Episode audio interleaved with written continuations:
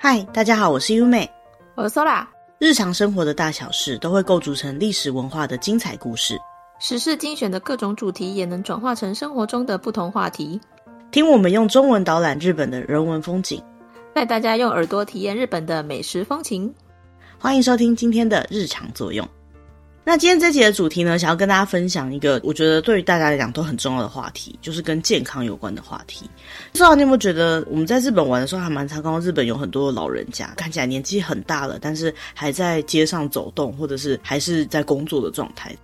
嗯，我更有感觉的是，像我们去一个观光景点，也是可以看得到很多只有老人家自己出来玩的。所以某个程度来讲，日本的老年人的生活好像很丰富，然后很健康。重点是还蛮多老人家的。那其实事实上，日本的确是全世界平均寿命最长的几个国家之一。像在二零二零年的时候啊，平均日本的男性寿命是八十一点六四岁，这个是全世界第二名。那女性呢是八十七点七四岁，这个是全世界第一名。所以今天节目里面呢，我们就想要跟大家分享一下，怎么样才能够活得长命百岁。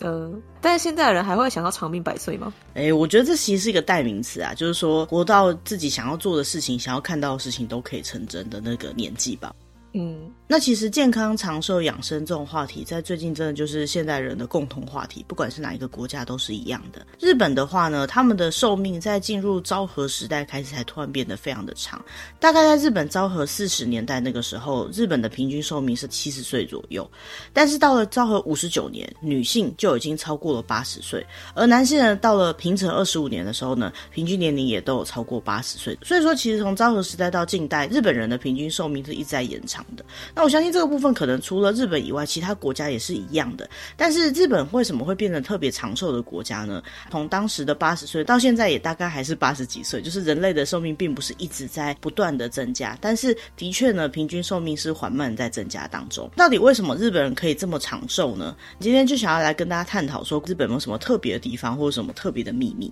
嗯。那首先呢，其实大家可能会想到说，所谓的日本的养生之道或者长寿的秘诀呢，可能跟食物有关系。嗯，像我们上次提到的那个味增嘛，好处很多的味增。嗯，应该是有可能他们有吃一些东西特别厉害，就像记得小时候，如果我们看到别人长得特别高，或是读书读得特别好的时候，我们都会想问他说：“你到底吃什么长大的？”日本人为什么可以这么长寿呢？就一般会想到说，可能跟他们吃的东西有关，有可能是跟他们特别的饮食文化有关系。那其实，在我们之前的节目里面，曾经有介绍过，说日本有一段时间甚至是不太吃肉的，只吃青菜，只吃鱼。那一直到后来近期呢，受到欧美那边的影响，才开始有吃一些肉。那当时为了要让肉可以普及在生活当中，还花了一些。功夫去调整这些食物的味道嘛，嗯，所以说对于日本来讲，其实现在像欧美的那种非常高油，然后高碳水化合物的饮食模式，跟他们原本的饮食文化是非常的不一样的。在传统的和食来讲，其实是少油，但是呢，维他命是很多的。因为日本以前呢，如果要吃蛋白质的话，是以鱼类为主的，那其他就像是豆腐啊、纳豆啊、味噌等等的，会吃了蛮多植物性的蛋白质，嗯。那尤其像大豆这种食材呢，大家都知道它会有降低不好的胆固醇的功能嘛，还有可以减少动脉硬化风险的效果。那像是日本很常喝的绿茶呢，在我们之前介绍日本茶的那一集有提到说，绿茶里面其实有非常多的儿茶素，还有维他命 C，它对皮肤很好，而且还有很好的抗氧化的效果。嗯，如果说日本人都吃这些东西的话，应该是以前的日本人的寿命就会很长了。那为什么会到近代才开始变得越来越长寿呢？最主要原因呢，据说是因为他们以前为了要吃饱，所以吃了很多的白米。再就是因为他们不吃肉的关系，所以他们有一部分的营养是不太足够的。只吃饭吃到饱的结果呢，就造成容易营养不良。所以说很久以前在那样的时代里面的日本人的平均寿命呢，据说是现在的一半。不过后来呢，就受到欧美的饮食文化影响，日本人就开始会去吃一些肉类，也就是接触到动物性的蛋白质。这也就造成了现代日本人寿命会大大的延伸的其中一个原因，因为他们原本吃的东西就已经很健康了，然后再加上后来在吃的这些肉类，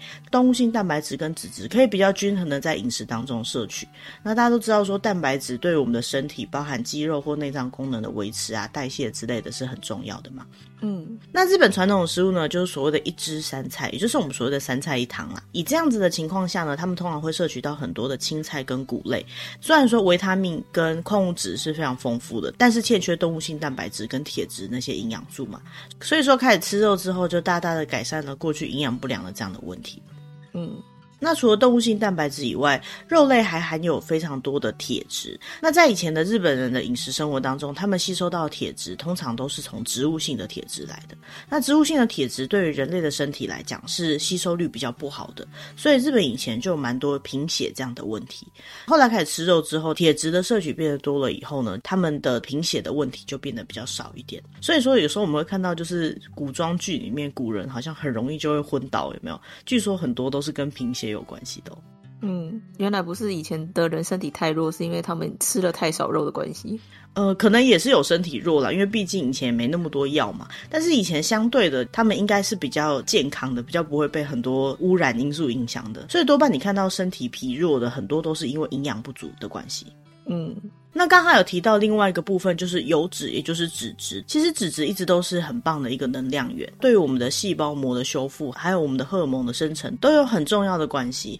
特别是女生，因为女性荷尔蒙呢，是帮助女性的经期可以稳定一个很重要的要素。所以说，其实现在人常会觉得说，动物性蛋白质或脂质呢，就是让我们现在人会比较容易得到文明病的主要原因。可事实上，如果饮食极度的不均衡，没有摄取到这些东西呢，对于维持基本身体机能，或是对于健康也都是不太好的。嗯，那在我们查找到的文章里面呢，也有提到说，其实有很多高龄者，他们都是牙口可能还很好，所以还可以继续吃肉。那这也可能跟他们健康长寿有很大的关系。虽然说吃肉吃多了可能不好啦，但是油或者是肉呢，均衡的摄取其实是蛮不错的。最好的方式呢，可能就是像日本的一汁三菜。其实这个一汁三菜要把它解释成三菜一汤，还是说在那个汤里面有三种以上的蔬菜，就是蔬菜要多吃一点都是可以的。再加上我们一般比较习惯的这些肉食，营养均衡的摄取呢，我想应该就是长寿的关键要素之一了吧。嗯，除了饮食习惯以外，难道没有其他原因造就日本可以成为非常养生的国家吗？因为其他也是应该还是有一些国家会吃菜啊，或者是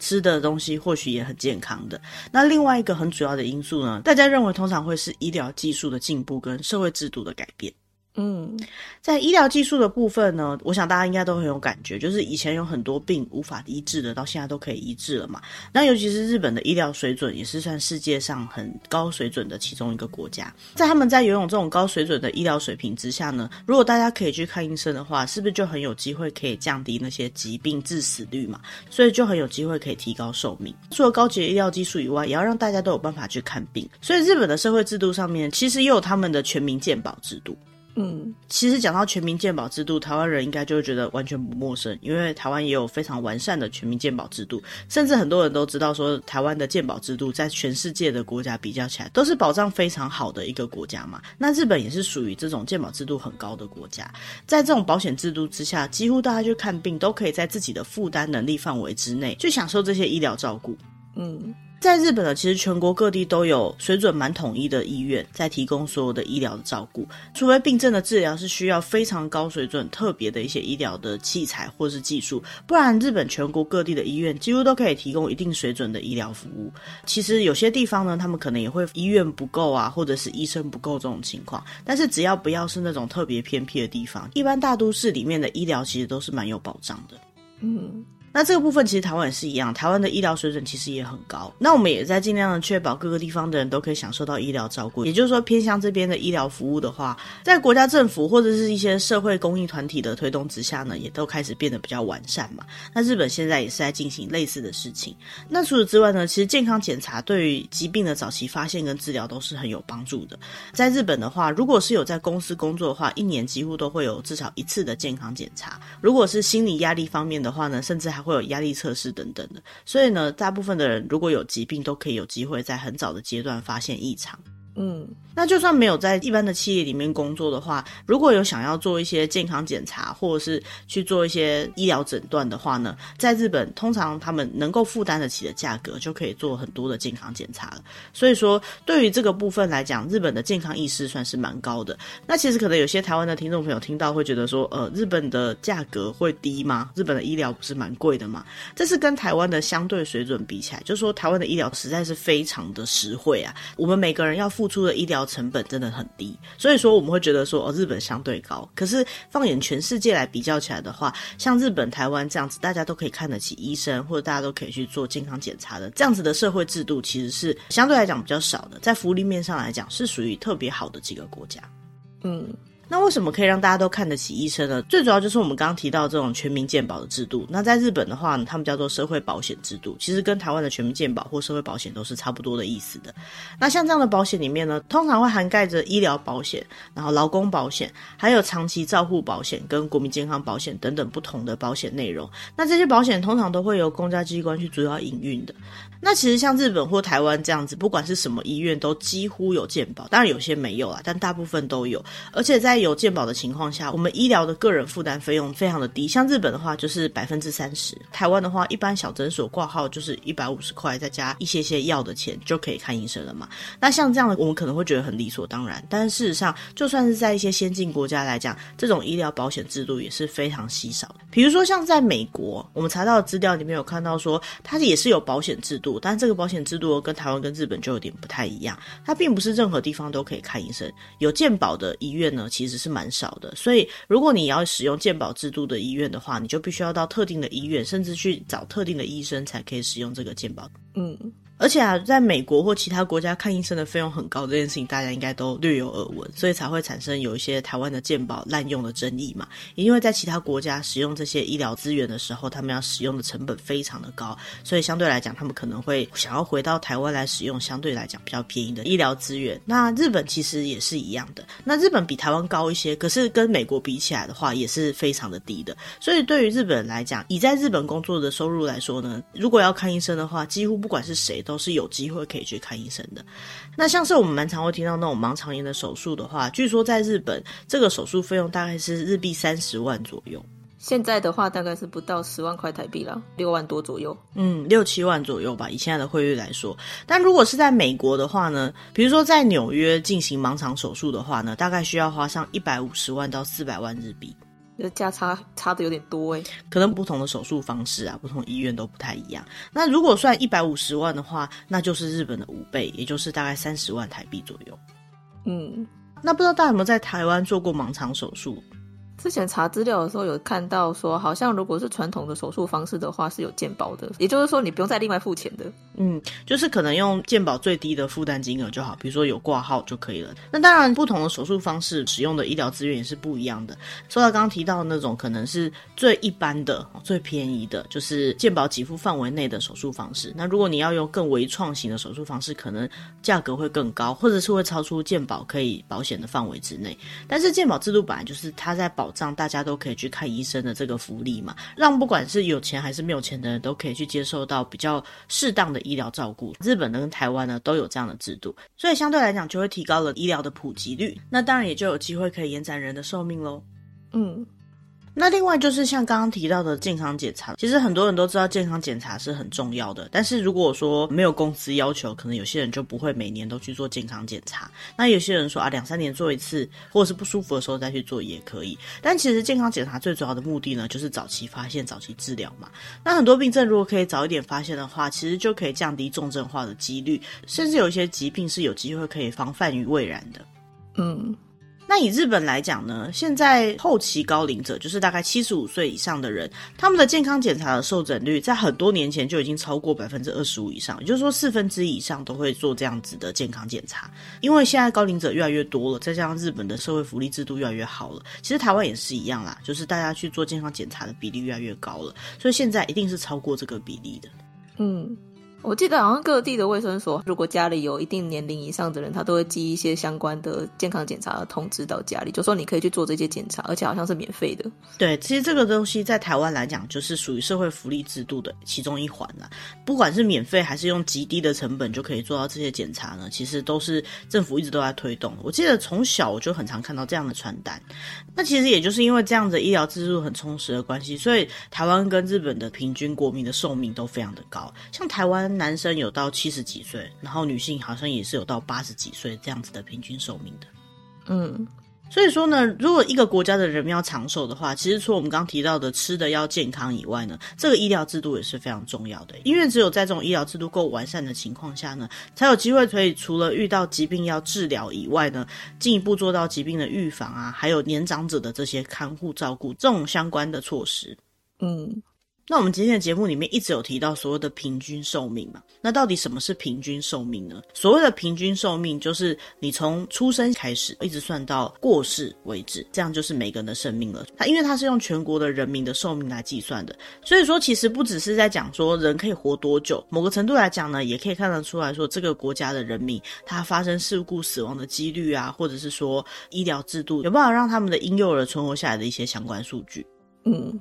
那以日本来说呢，到了现在呢，男性平均寿命大概是八十一岁、八十二岁左右。推估呢，这个数值虽然说在这几十年当中非常快速的增加，可是因为人类的寿命不是无限制的展延的，所以推估二零四零年，就是大概二十年后的平均寿命呢，也大概就是八十三点多岁。那因为女性相对都比男性高一些，所以女性可能会到八十九点六三岁，还是没有到长命百岁的这个年纪齁。但是也算是很长寿了啦。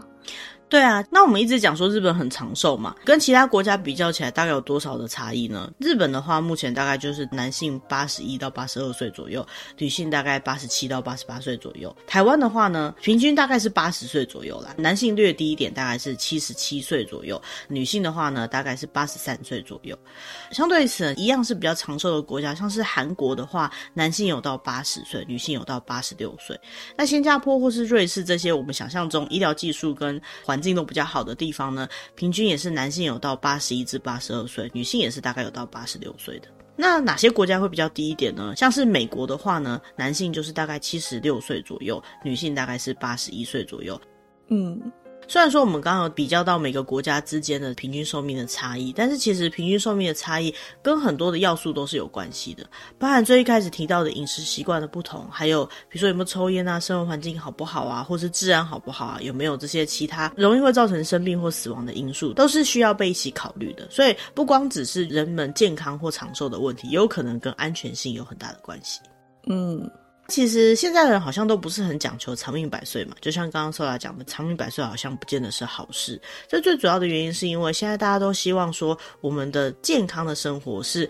不只是身体上的健康，也希望是心理上的健康。活着呢，不只是活着，而是健康的活着。所以说，比起我们刚刚一直提到的所谓的平均寿命，现在很多国家，尤其是先进的国家呢，都希望能够展延的是所谓的健康寿命。就是在健康的情况下，我们可以活多久这样子的一个指标啦。对健康寿命的计算方式来说呢，其实每个地方或是每种研究方式都有点不太一样。那日本来讲呢，比如说以每五岁为一个集聚，然后去调查说他们在这个集聚里面的人，通常是属于健康或不健康的状态，去计算出来的结果呢，好几年前有算过说，日本的健康寿命，男性大概是七十二点六八岁，女性大概是七十五点三八岁。嗯。那为什么会去讨论健康的寿命呢？因为所谓的平均寿命就是你活着的时间。那像是生病，或者是你已经无法自理，然后没有意识的情况下，只要你还是活着，就可以算是你的寿命还是存在。所以这样去加总计算出来的平均寿命。但是事实上，我们现在都会比较希望说，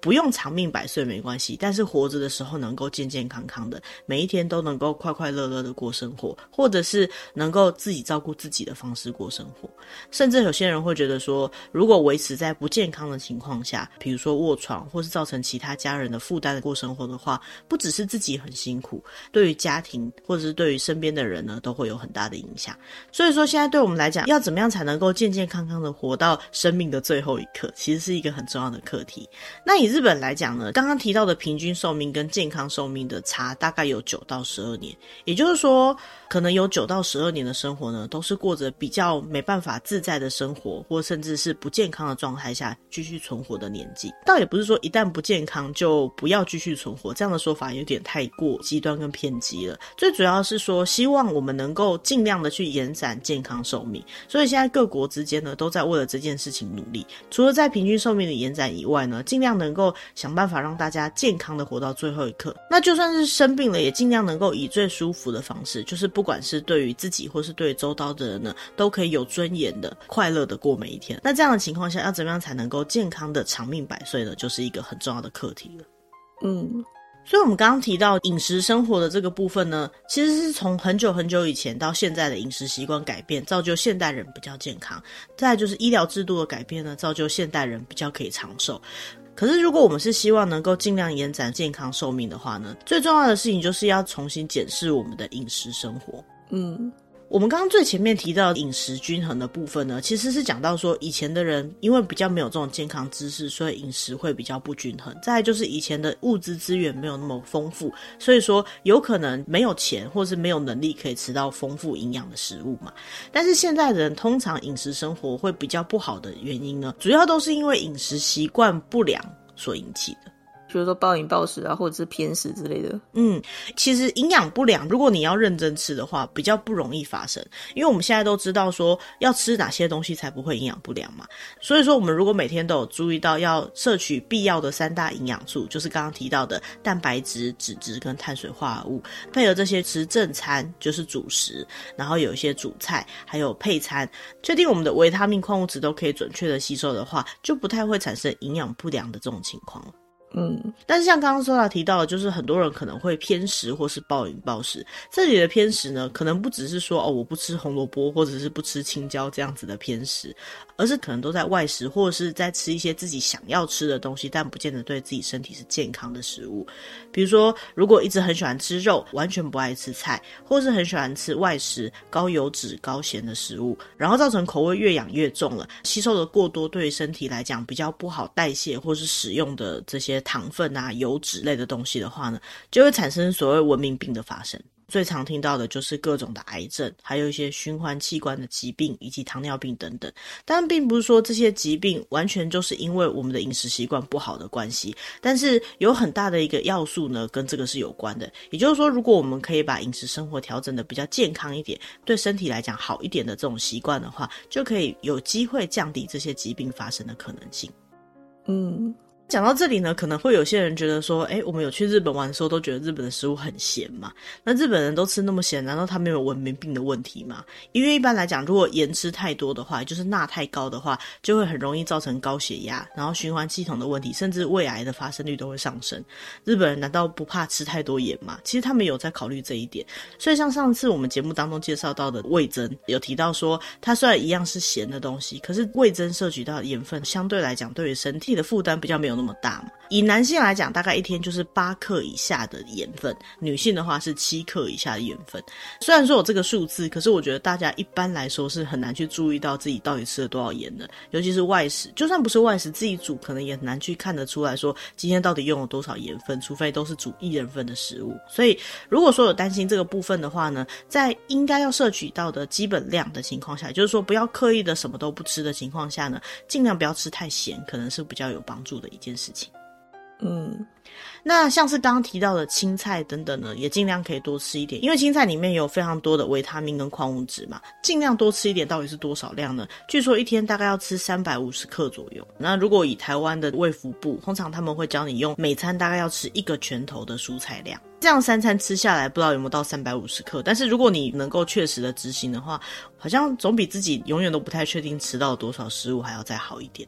嗯。台湾的话呢，就是卫福部不断在宣传呐。那日本的话呢，也有很多政府单位在宣传相关的饮食均衡应该要怎么吃会比较健康。不管是有没有在节食减肥，或者是健康饮食的人呢，其实都要特别注意这些营养的比例。因为就算是有在健身或是节食的人呢，如果营养不均衡的话，也有可能会造成身体上面不可逆转的伤害。所以说我们在选择每天要吃什么东西，其实是非常重要的。嗯。那除了吃的以外呢，第二件要能够达到健康的长命百岁的方式呢，就是要维持适度的运动。这对现代人来讲，好像是有点困难的事情。但其实像这种适度的运动呢，并没有想象中的困难。为什么要维持运动？最主要是因为健康的身体的话呢，适度的运动是很重要的。那你可能会觉得说，我的工作就有很大的运动量了。可是事实上来说呢，人体的运动是需要利用不同的动作，或者是有一定强度以上的这种运动，才可以帮助自己的身体代谢稳定的进行。所以如果平常就可以养成动一动身体的习惯的话，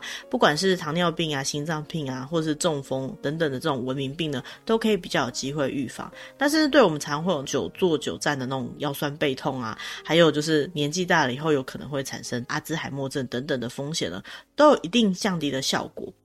嗯，其实每一个国家的政府呢，都有对于人民健康进行过相关的宣导。那以日本来讲呢，他们曾经提过说，一天的运动强度是根据年龄来做区分的。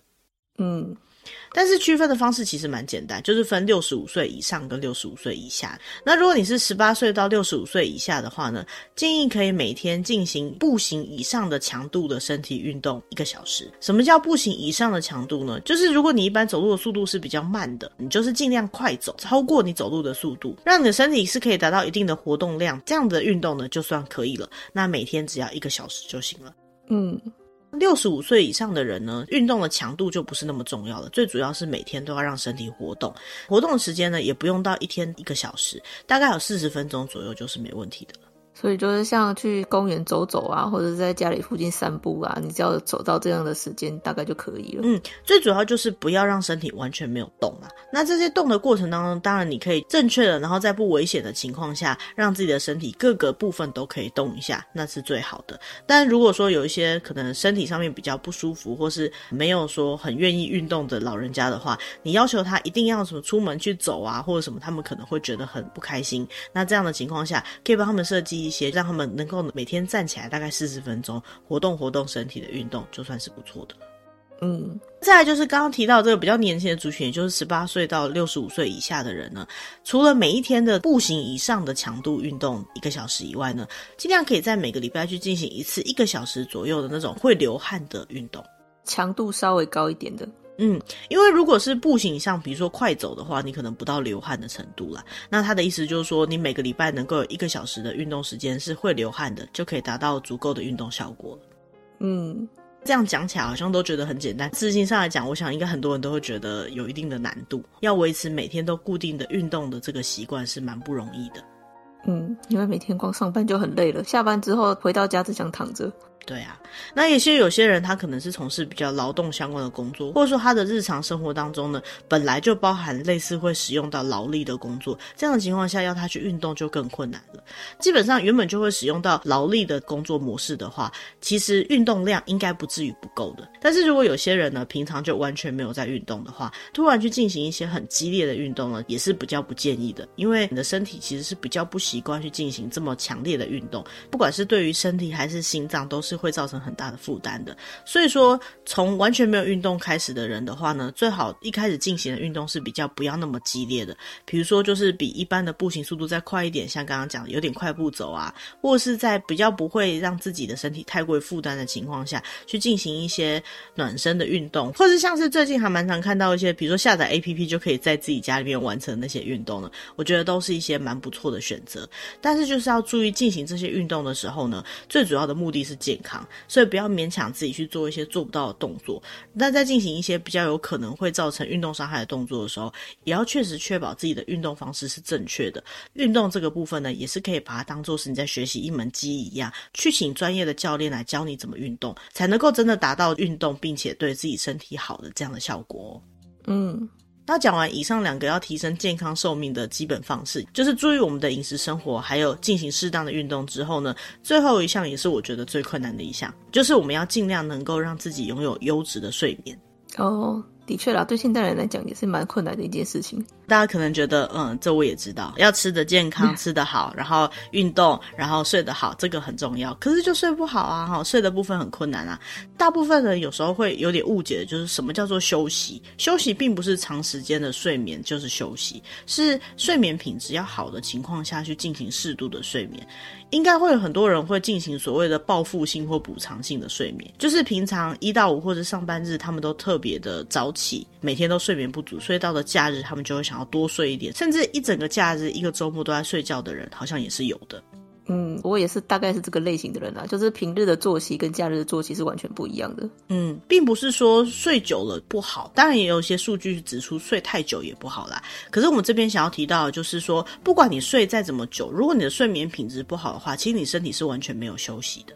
嗯，你可能会觉得说，哦，我平常好累哦，我想要多睡一点。我觉得这样子的想要多睡一点的心情，比起你身体想要休息，最主要应该是你的精神状态想要休息吧。那一般来讲，我们要进行什么样的睡眠模式会比较好呢？就是我们会有一定的方法去计算出自己最适当的睡眠时间。嗯。那这个每个人适合的睡眠时间跟长度呢，其实是因人而异的。那再来就是每个人的作息也不太一样，所以说有些人他可能每天真的只要睡六个小时就够了，有些人呢可能每天要睡到十个小时才能够睡得饱。除了跟每个人的作息以外，跟大家的身体健康的状况还有年龄的状况也是会有很大的关系的。嗯。所以说，如果长期在睡眠上面有一些困扰，或者是说不太确定自己怎么睡会比较好，常常就是睡不够，或者是觉得怎么睡都很累的话呢，建议也可以到医院去进行相关的咨询。就像我们刚刚提到的，不管是台湾还是日本，这种医疗的水准都很高，去进行这些关于睡眠上面的医疗的咨询，我觉得也是蛮重要的。嗯，除了保持完整的睡眠时间以外呢，优质的睡眠也是很重要的。要怎么保持优质的睡眠呢？首先就是白天尽量要稍微适度运动。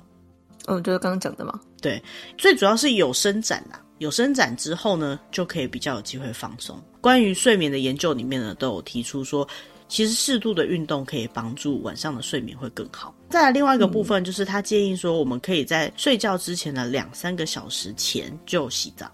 那在更之前就太早了吗？对，有可能太早之前洗的话，你的身体状态还不是最舒服的那个状态。那在太靠近睡觉的时候洗的话，你的身体温度可能会太高，或者是处于一个不是那么好入眠的状态。嗯，再来就是人体的睡眠其实都有一定的睡眠周期，就是生理时钟。尽量在睡前不要去照太亮的光线，也是一个方式。所以很多人都会有所谓的睡眠仪式，或是到了晚上呢，就将家里房间的灯光调的比较暗一点，或许对睡眠也是有帮助的。嗯，但是当然并不是说啊，你睡觉前就把灯都关了，然后开始划手机。手机或者电视的这些蓝光光线对人也不是太好，尤其是对眼睛啦。所以说，如果你真的还需要用到这些电子产品的话，还是要把灯打开。也就是说，他的建议是在睡前不要照太亮的光，那也就是睡前呢，尽量也就不要碰这些三 C 产品了。嗯。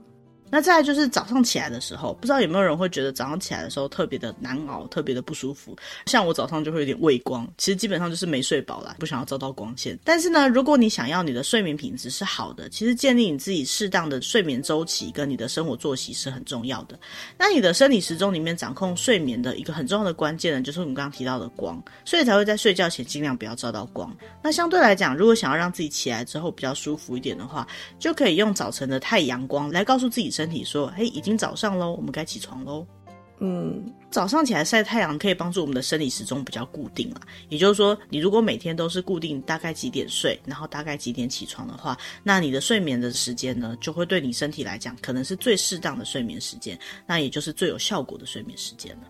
嗯。那如果能够确实的完成以上三件事情，就是好好的吃、好好的运动、好好的睡的话呢，就可以达到延长健康寿命的效果了。